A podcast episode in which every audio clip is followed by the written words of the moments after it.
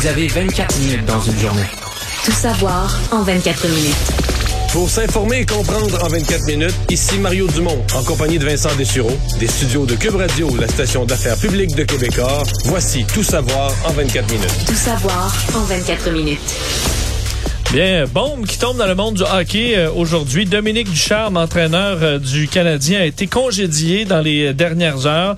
Euh, bon, euh, les, ses adjoints qui demeurent en poste, là, Alexandre Burroughs, Eric Raymond, Luke Richardson et compagnie, eux demeurent en poste. Mais dans le cas de Dominique Ducharme... Ils doivent quand même faire fiou, eux autres. Là. Oui. Parce que maintenant, Alex Burroughs, là, il est responsable, entre autres, de l'avantage numérique. Hey, ça, on me dit que ça va pas bien. C'est difficile. Euh, faut dire, bon, il y, avait, il y avait de plus en plus de pression sur Dominique Ducharme, étant donné les résultats pitoyables du Canadien cette année. Rappelez que euh, bon, l'équipe est bon, bonne dernière, là, 32e sur 32, mais c'est aussi la façon de perdre là, des défaites euh, très, très euh, pénibles dans les dernières semaines, dont une défaite de 7 à 1, là, le dernier match mais contre les Devils du New Jersey. Ça, parce que stratégiquement, pour les nouveaux patrons, parce que vraiment, c'est une nouvelle direction au Canadien, la logique, c'est saison sacrifiée, t'acceptes ta dernière place même si c'est la honte, t'acceptes la médiocrité, t'acceptes de pas gagner souvent, tu gardes le coach puis tu changes à l'été, c'était ça la logique.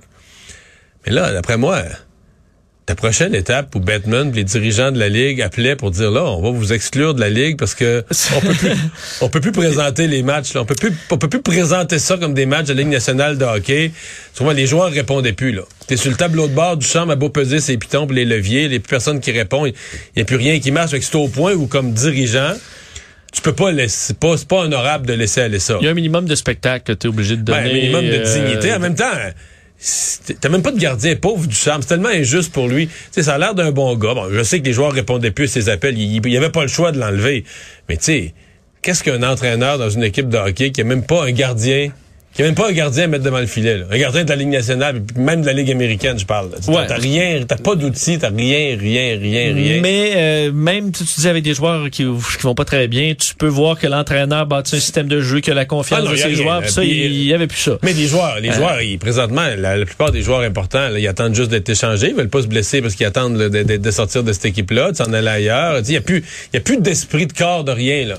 Euh, D'ailleurs, la, la fiche là, de, du charme, en fait, il y aura un dossier de 23 victoires, 46 défaites, 14 euh, matchs nuls euh, à la barre de l'équipe. On se souvient qu'il a intégré l'équipe le 24 février 2021, remplaçait euh, Claude Julien de façon intérimaire et euh, ça, écoute, on avait eu une histoire Cendrillon, Ben, maintenant le Canadien en finale de la Coupe Stanley. Attention, il a remplacé Claude Oui, Julien. pas dans la saison, ouais. Dans la saison régulière, il y a eu des statistiques beaucoup moins bonnes que Claude Julien. Donc jusqu'au jour 1 des séries, on avait remplacé Claude Julien par pire. Ça a vraiment Oui. pas bien été pour Claude. Est-ce que, Mario, ça aurait dû être un avertissement de peut-être pas le signer trois ans dans l'énervement des séries, à dire ben, peut-être un an? Ben, c'est ça. C'est-à-dire qu'est-ce que le, est-ce que ce que le Canadien a fait en série, c'est le miracle de Carey Price mélangé avec le leadership de Corey Perry, probablement un peu aussi de, de, de Shea Weber, puis tout ça baigné dans l'eau bénite parce que ça n'a pas de bon sens. Là. Tout Ouais. marchait pour le Canadien. rentrait, euh, Les buts rentraient, Price faisait des arrêts, mais t'as beau dire des arrêts parfois miraculeux.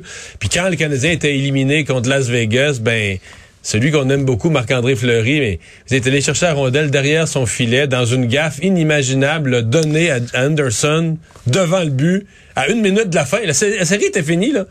Puis le Canadien a ressuscité Ben, comme en première ronde, on aurait pu perdre aussi assez contre facilement Toronto. contre Toronto. Mais non, le Canadien Euh, était béni. ce qui amène quand même euh, le Canadien à devoir là, payer euh, Dominique Ducharme pendant encore deux saisons, 1,7 millions. Mais on paye toujours Claude Et Julien. on paye Claude Julien 5 millions, 5 millions jusqu'au terme faut trouver de un la coach saison. à 50 000.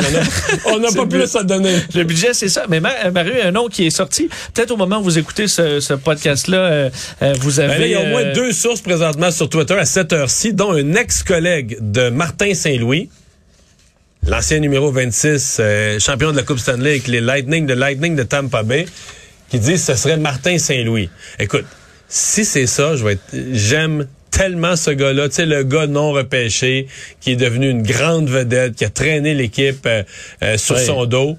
Je veux dire, si tu joues paresseux sous les ordres de Martin Saint-Louis, tu comprends, c'est que, c'est comme disait mon père, c'est que t'as la corde du cœur qui traîne dans la merde. Oui, mais tu vantais un peu une idée d'avoir un gueulard, un peu, là, un tortorella. Ben, Euh, là, on est ailleurs. là. On est ailleurs, mais on est dans du gros caractère. là. Du gros caractère. ce qui a mené, ça peut attirer peut-être des joueurs à démontrer le même caractère. Remarque, je pense que les joueurs, euh, les joueurs qui ont plus le cœur avec le Canadien, ils, seront plus là. là. Je peux pas croire qu'on va les garder. Là. Je pense que c'est dehors un après l'autre. On repart à zéro avec des jeunes. Et donc, une, ce sera une autre fois pour Patrick Roy? Moi, je ne pense pas que le caractère de Patrick Roy est compatible avec celui de Jeff Molson. Je l'ai dit quand c'était le poste de directeur gérant, je n'y crois pas. Je pense que Molson, c'est un gars discret qui veut que les affaires... Donc, euh, oui, les partisans, on demande du caractère, on demande de la fougue, mais la fougue puis le caractère, ça, ça vient avec... Euh, quand tu frappes du métal, puis sur du métal, tu frappes à coup de marteau sur un enclume, à un moment donné, il y a des étincelles qui revolent. Puis je ne pense pas que M. Molson, dans sa vision des choses, très coussiné, puis tout ça, là, qui veut ça des étincelles. Donc, il voudrait une équipe passionnée, mais avec... Ben, Québec, euh, il travaille avec les Tanguay. Euh, Tout va bien, qui, je sais. Qui, aiment ça quand c'est calme aussi, que c'est bien géré. Il n'y a pas de crise euh, ou de drame aux cinq minutes euh, chez les remparts. En tout cas, ce sera peut-être pour une autre fois, mais ce sera Martin Saint-Louis. Martin Saint-Louis, je serais content. Je serais ah vraiment très, très... Ah ben c'est fait! Ça semble se, ouais, ça semble être confirmé. Bon. Alors, Martin Saint-Louis, est-ce que ce sera là dans les prochaines heures à Montréal? Est-ce qu'on va le voir au point de presse? Est-ce qu'il y a un match demain? Je pense que oui. Est-ce qu'il pourrait déjà être arrivé derrière le banc demain? on va parler avec. on, va surveiller On va parler avec euh, tout notre monde dans les prochains jours. Quittons le monde du hockey pour parler euh, de la situation sanitaire au Québec parce qu'aujourd'hui, il y avait point de presse euh, de Dr Luc Boileau, donc point de presse, l'ancien indépendant du directeur de la santé publique par intérim, euh, Dr Boileau, sur la situation. Et il y a quand même eu un peu d'espoir dans ce point de presse-là et un peu de lumière sur le fait que la situation, selon le Dr Boileau, est bien différente à la, situation bon, à la situation qu'on avait là, il y a deux mois, par exemple. Malgré qu'on ait encore plus de 2000 hospitalisations, que le système de santé est sur chargé. Ce qui fait la grande différence, c'est à quel point les Québécois, fait plusieurs Québécois sont allés chercher leur troisième dose et la quantité de Québécois qui ont eu la maladie en une très courte période de temps. C'est un chiffre qui frappe en deux mois. Chiffre qui frappe. D'ailleurs, je vais vous faire entendre euh, Dr Boileau là-dessus. Depuis le 31 décembre, il y a pratiquement 4 millions de Québécois qui ont bénéficié de l'effet de la dose de rappel et juste depuis le 1er janvier, c'est un million de Québécois de plus de 60 ans qui en ont bénéficié. Donc, on n'est pas dans la même situation. En plus, on estime qu'il euh, y a probablement au moins un million de personnes qui, depuis le 31 décembre, ont été en contact avec le virus et qui ont fait l'infection. En fait, on estime qu'au total, depuis le début de la cinquième vague, donc depuis le début du mois de décembre à peu près, il y aurait au moins 2 millions de personnes au Québec qui auraient eu la COVID-19. C'est phénoménal. Ça. Ça veut dire que des journées, l'idée qui était sortie de l'étude de la professeure Borges da Silva, qu'il y avait des journées à 50, 60 000 cas, c'est ce qu'on a. Ouais, ben pendant deux mois. En fait, on touche là, et même que euh, Dr Boileau parlait un peu plus. On dit, il était prudent à 2 millions. C'est plus 2,5 millions selon lui. Euh, c'est 25% de la population qui a eu la COVID dans l'espace de deux mois. C'est phénoménal. Euh, et bon, explique ce qui, ce qui permet, là, vu qu'il y a des gens et on voit que la troisième dose, c'est pas encore très élevé, mais c'est parce que 2 millions de Québécois qui, qui attendent là, le deux mois avant d'être vaccinés troisième dose. Alors c'est un chiffre là qui devrait augmenter. Alors on a une protection qui est beaucoup plus grande que euh, Omicron. Euh, il parle d'un risque qui est toujours présent, mais un risque qui est calculé. Alors on peut déconfiner avec une certaine confiance, selon lui. Euh, par contre, le sous-variant, le, le, BA2, sous-variant de Micron, est à surveiller. On le sait visiblement un peu plus contagieux. Il s'installe tranquillement au tranquillement ou rapidement au pays. la santé publique qui recommande toujours le port du masque, l'utilisation du passeport vaccinal. Alors ça, Christian Dubé l'avait dit plus tôt cette semaine. Ça, c'est là pour euh, rester un certain temps, alors qu'hier, on présentait ce calendrier de euh, déconfinement. Et à Montréal, euh, docteur Mylène Drouin, la directrice de la santé publique de Montréal, est en entrevue aussi avec nos collègues d'LCN et fait le point aussi sur la situation à Montréal, disant qu'à court terme, les indicateurs sont dans la bonne direction. On voit beaucoup moins de pression dans le système hospitalier. Parce qu'elle, des fois, est plus sévère, plus pessimiste que la santé publique à Québec. Là. Effectivement. Pas dans ce cas-là. Une, prudence quand même. Mais la contagion dans les écoles est limitée pour l'instant. La présence du variant Omicron est en baisse dans les eaux usées, parce qu'on a fait des tests dans les eaux, euh, dans les eaux usées, euh, parlait d'une possible remontée de cas à l'automne, ce qui est quand même plus rassurant que dire bon, on prévoit une remontée de cas dans les prochaines semaines. Euh, et euh, elle explique que ce qu'on veut éviter à tout prix, c'est ben, des ouvertures, des fermetures, l'effet yo-yo. Je vous la fais entendre là-dessus.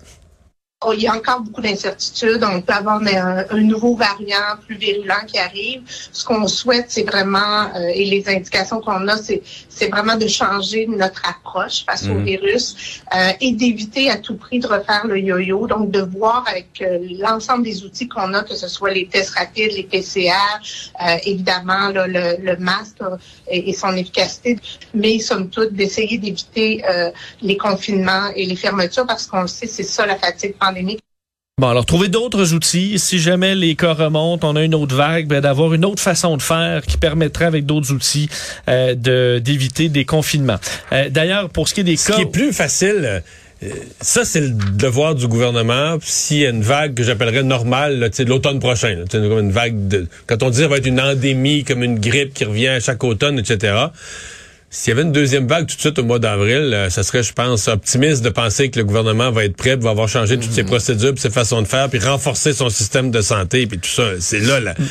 c'est mais là, ça là-dessus, je je suis quand même surpris qu'il n'y ait pas plus de pression sur l'opposition de dire ok, ben quel serait votre plan s'il y a une autre vague Il faut se rappeler que la première vague, elle était au mois de mi à la mi-mars. On est encore loin de l'été où on se sent euh, naturellement protégé. parce que l'opposition, Euh, S'il y a une sixième ouais. vague là, dans un mois et demi, qu'est-ce qu'on fait Mais pour je- pas juste dire ben là, ça n'a pas de bon Je vais sens la t'expliquer ce que je vois. C'est que l'opposition a l'air tellement euh, secouée, dérangée par Éric Duhem, qui sentent le besoin de prendre ses mots plutôt que de poser. Mettons, le Parti libéral, à mon avis, poserait le genre de questions que tu poses. Qu'est-ce que vous allez faire pour. Mais là, exemple, la façon. Elle demande, elle, je suis dans sa tête, elle demande un peu la même chose, mais euh, elle demandait là, ce matin, euh, la chef libérale, avez-vous, pouvez-vous donner la garantie là qu'on reviendra jamais en arrière? Mais c'est pas ça la question. C'est quels moyens vous mettez en place pour éviter au maximum? Parce que là, on utilise le vocabulaire quasiment complotiste, là, parce qu'on veut aller chercher vraiment l'appui des gens qui sont choqués, mais, de la clientèle d'Éric Duhem, alors que la masse des électeurs veut, oui, un déconfinement, mais une prudence sanitaire. Mais je te dis, ils sont terrorisés. Euh, autant Dominique Anglade, autant Paul Saint-Pierre Plamondon, même Québec solidaire, terrorisés par le... Donc, ils sentent le besoin de dire, ah, ben, laissez entendre que les mesures ont été faites pour rien, puis euh, Ouais, le confinement pour rien. pouvez-vous promettre qu'on fera plus jamais ça, puis tout ça? Mais si on est à 4000 hospitalisations dans deux mois, là, par exemple, qu'on Qu'est-ce qu'ils eux, qu'est-ce qu'on fait? Donc, parce que vous nous dites que c'est exclu le confinement, que c'est exclu les, les, les, les mesures sévères. Donc, c'est quoi le plan, là? C'est quoi le plan rendu là? On peut Il en débattre d'un plan, là. Il n'y en a pas eu non plus, là. Mais c'est ça. Mais donc, Alors, alors que c'est ça qu'elle devrait, elle devrait poser des questions, à mon avis, plus, plus constructives dans le sens de, de, de reconnaître, on est pris avec un virus, puis tout ça. Mais ils sont siphonnés par la force d'Éric Duhem, d'essayer de l'imiter, de dire les mêmes choses que lui pour plaire aux mêmes clientèles.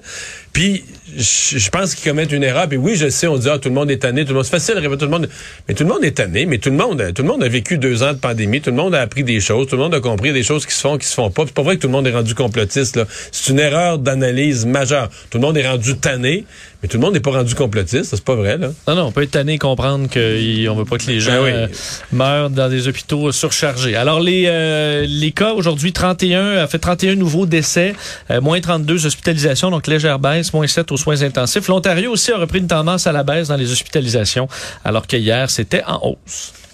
Tout savoir en 24 minutes.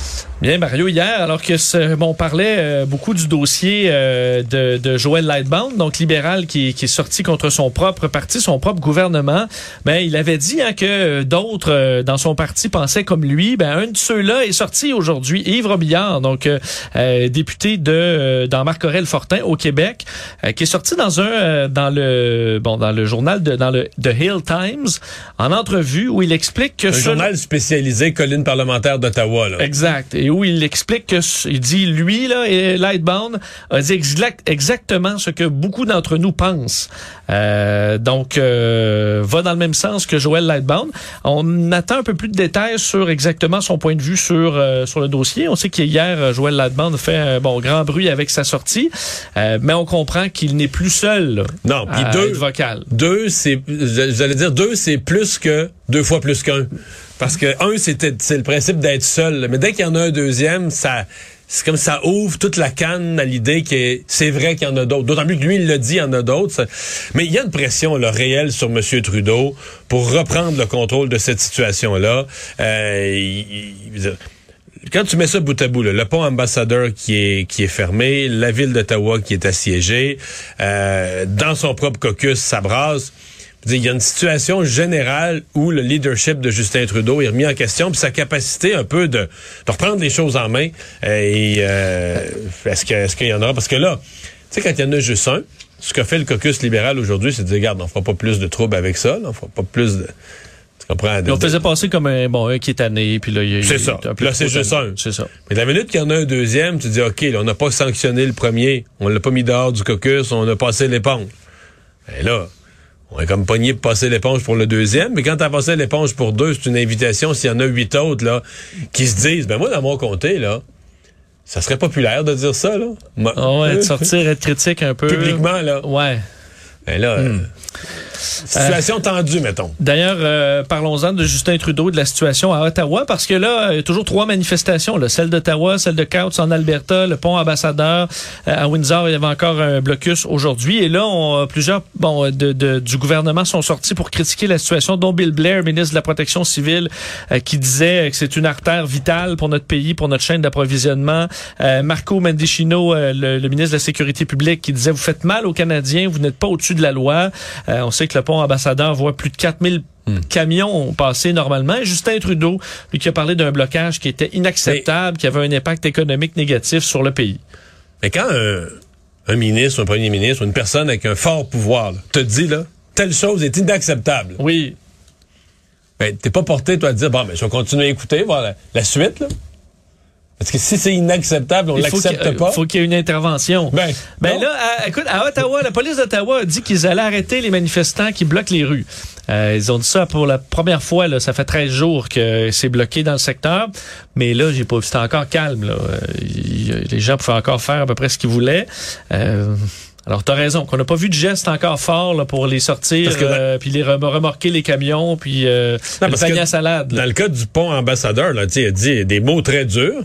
Bon, t'entends ça, tu tabarouette, là, c'est fini. Fini, fini, fini les folies, mais non. Il constate que c'est inacceptable, c'est illégal, c'est contraire à la loi, ça, ça restreint l'économie du pays. OK.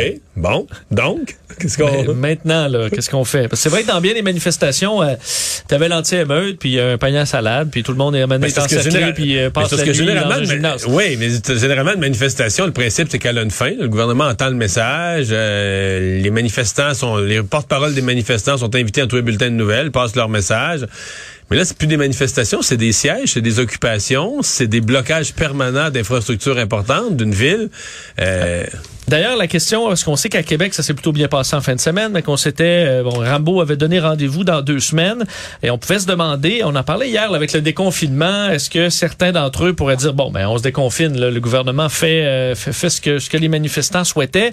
Aujourd'hui, Kevin Bilodeau, là, un des, euh, des trois Kevin qui sont dans les organisations pour le, convoi de la liberté au Québec, sur sa page Facebook a dit que peu de choses changeaient, que ça se, il y a pas grand-chose qui va changer, puis faut Pourtant, que ça tout a changé là. Oui, mais on sait, tu le sais, tu le disais toi-même pour les non-vaccinés. Ben c'est exactement ça. Il n'y a pas de changement. Et c'est la preuve, hors de tout doute, que ces manifestations-là ben, peut-être qu'ils vont avoir moins de monde, parce que je pense qu'il y a des parents la semaine passée, exemple le, mouvement On veut jouer, là, des parents qui étaient qui voulaient plus de sport pour leurs jeunes, la reprise normale du sport, eux ils retourneront pas aux manifs là. dire leur problème est, leur, problème, tout, problème est réglé. Même ceux qui veulent euh, être au karaoké là, tout est réglé. Mais le cœur du mouvement, et là, ils vont être obligés de le dire, de le nommer comme ça. C'est un mouvement anti-vaccination. Ils veulent pas se faire vacciner. Et pour eux, tous les éléments qu'on vient de nommer, là, de, rouverture des restaurants, des cinémas, des, théâtres, euh, etc., ben, c'est, pas ouvert pour eux. Ils n'ont pas le droit d'y aller. Donc, c'est vraiment, moi j'appelle ça la révolte des non-vaccinés et qui veulent pas se faire vacciner et que là, euh, ben, ils veulent, voudraient euh, que ces mesures-là sautent. Et à mon avis, euh, oui, c'est temporaire. On se comprend que le passeport vaccinal, c'est une mesure temporaire. Mais c'est pas une mesure comme les autres. C'est une mesure qui est là tant que le vaccin rôde. Tant que le vaccin en quantité importante, il y a des cas qui tournent autour. On, va laisser cette mesure-là, euh, peut-être encore quelques semaines. Je voyais la France, en Europe, ils parlent de l'enlever. Ils sont un mois devant nous. Ils parlent de l'enlever, en mars-avril. Qu'est-ce qu'en avril-mai, ici, un mois après, on pourrait y arriver? Peut-être. Mais on doit l'enlever sur des bases sanitaires, pas parce que quelques milliers de non-vaccinés euh, font des manifestations. Là. Parce que Kevin Bilodeau, même à la recherche d'un avion avec banderole là, pour écrire un message euh, non identifié pour l'instant, il y avait des, euh, des, des de l'argent en essence aussi qu'il offrait aux camionneurs euh, qui allaient se présenter à Québec. Donc euh, le, Ça, le- c'est un autre fait de ces manifestations que je trouve bizarre. Il y a... T'as-tu déjà vu ça, des manifestations où on parle autant d'argent, où il y a autant d'argent? parce que là, c'est des millions de dollars impliqués. Là. J'ai jamais vu ça, moi. Mettons les carrés rouges. mais, pas proche, on parle- ouais, non, mais non. les carrés rouges, mettons, il y avait des milliers de personnes dans la rue, mais on parlait jamais d'argent. là. Ben, même les grandes manifestations pour le climat euh, de Greta Thunberg, c'est à chaque vendredi. On y parle pas d'argent. euh, Et on j'espère- dédommageait pas des, pourra- jeunes qui, on- man- qui manquaient leur chiffre au, euh, au restaurant. Là. Mais on pourrait en demander, on pourrait en nommer jusqu'à demain des Mais c'est quoi cette histoire-là d'argent, puis de millions qui arrivent, puis ça a l'air qu'il en arrive des États-Unis? Ça va finir par devoir être vérifié ou enquêté. Qu'est-ce qui se passe exactement, là? Euh, D'ailleurs, parlant des euh, parlant du bon des, des règles sanitaires euh, et du bon du, recul de celle-ci, l'État de New York a annoncé aujourd'hui euh, faire tomber le masque obligatoire dans plusieurs des endroits où c'était obligatoire à l'intérieur. On sait que l'État de New York a été durement frappé par la COVID. Dans c'est plus de 34 000 morts, 38 000 morts euh, en deux ans.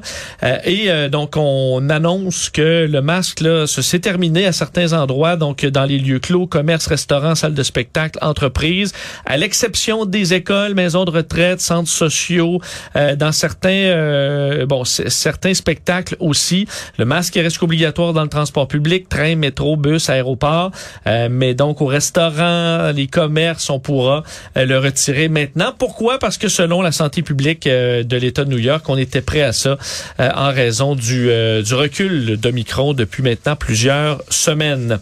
Un mot sur euh, les accidentés de la route. Aujourd'hui, François Bonnardel, le ministre des Transports, a dit vouloir régler une erreur du passé envers les accidents de la, les accidentés de la route qui n'avaient plus de, euh, de somme qui leur était versée après l'âge de 68 ans. Et on les coupait déjà de 25% à partir de 65 ans, euh, et ça depuis plus de 1990. Alors, tous ces gens-là seront Mais compensés. Parce que la caisse, il y a eu des moments où la caisse d'assurance euh, automobile était à zéro. Fait qu'on a trouvé des façons de... Puis là, il y a des de surplus. Il y a des surplus dans la caisse. Tout à fait. Donc, on a trouvé, enfin, on a un milliard de dollars qui leur sera remis. En fait, 750 millions pour 23 700 personnes. On explique que c'est après 68 ans, là, certains qui n'avaient pas pu travailler pendant des décennies euh, à cause de leur handicap, leurs blessures, euh, ben, leur rente de retraite s'en trouvait diminuée là, parce qu'ils ont ils n'ont pas pu accumuler autant d'argent euh, durant leur, euh, le- le- leur vie là, de travail.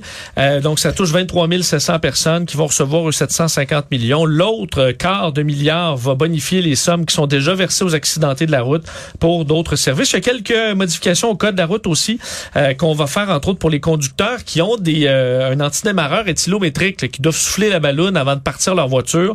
On va, euh, ils devront garder l'appareil plus longtemps s'ils ont tenté de déjouer le système, ce qui fait quand même du sens. Ouais. Alors, certains changements comme ça qui ont été annoncés aujourd'hui par le ministre des Transports. Et je termine avec euh, SpaceX, Mario, nouvelle aujourd'hui, euh, dans la, bon, la conquête spatiale, le lancement de satellites. Problème majeur pour SpaceX, qui a confirmé l'entreprise d'Elon Musk aujourd'hui avoir perdu euh, une quarantaine de satellites lors du dernier lancement qui a eu lieu jeudi dernier en raison d'un orage Donc, magnétique. lance, il lance des groupes de a- Ouais, eux euh, lancent depuis maintenant plusieurs années maintenant pour faire une couverture là, d'internet haute vitesse à la grandeur du monde. Des centaines de satellites, euh, en fait, nous en avons plus de 1500 pour l'instant qui se promènent partout Et la semaine passée, ils en ont lancé un lot. Ils en ont lancé 49. Ils ont tous euh, attachés les uns après les autres. Puis une fois lancés, là, ils se séparent pour aller couvrir une grande surface. Il y a eu une tempête solaire. Donc, euh, des jets là, euh, à la surface du soleil qui arrivent euh, quelques minutes après sur Terre, euh, qui ont causé tellement de problèmes que euh, 40 satellites sont perdus et vont rentrer dans l'atmosphère terrestre pour être détruits là, euh, dans les prochaines heures, les prochains jours. Certains ont probablement déjà commencé leur destruction. Heureusement, ils sont conçus pour être complètement consumés dans l'atmosphère. Alors, on ne devrait pas recevoir un satellite de télécommunication dans le sur, la tête Dans les prochaines heures. Mais on peut s'imaginer le coût quand même de perdre 40 satellites. C'est une sorte de petits satellites pas trop chers, mais, euh, Mais pas trop cher. Pas trop cher pour un satellite? pour un- exact. Pour un satellite, on peut s'imaginer que c'est très cher quand même. Les, quatre, les 49 satellites qui avaient décollé jeudi dernier de la Floride et euh, qui ont fait face à un problème quand même assez rare dans ce domaine-là, tempête géomagnétique. Alors, faut croire qu'ils auront beau faire des lancements euh, en successifs, SpaceX, il peut quand même y avoir des problèmes. C'est toujours euh, Toujours accompagné d'un certain risque. Voilà. Merci Vincent. Résumé l'actualité en 24 minutes, c'est mission accomplie.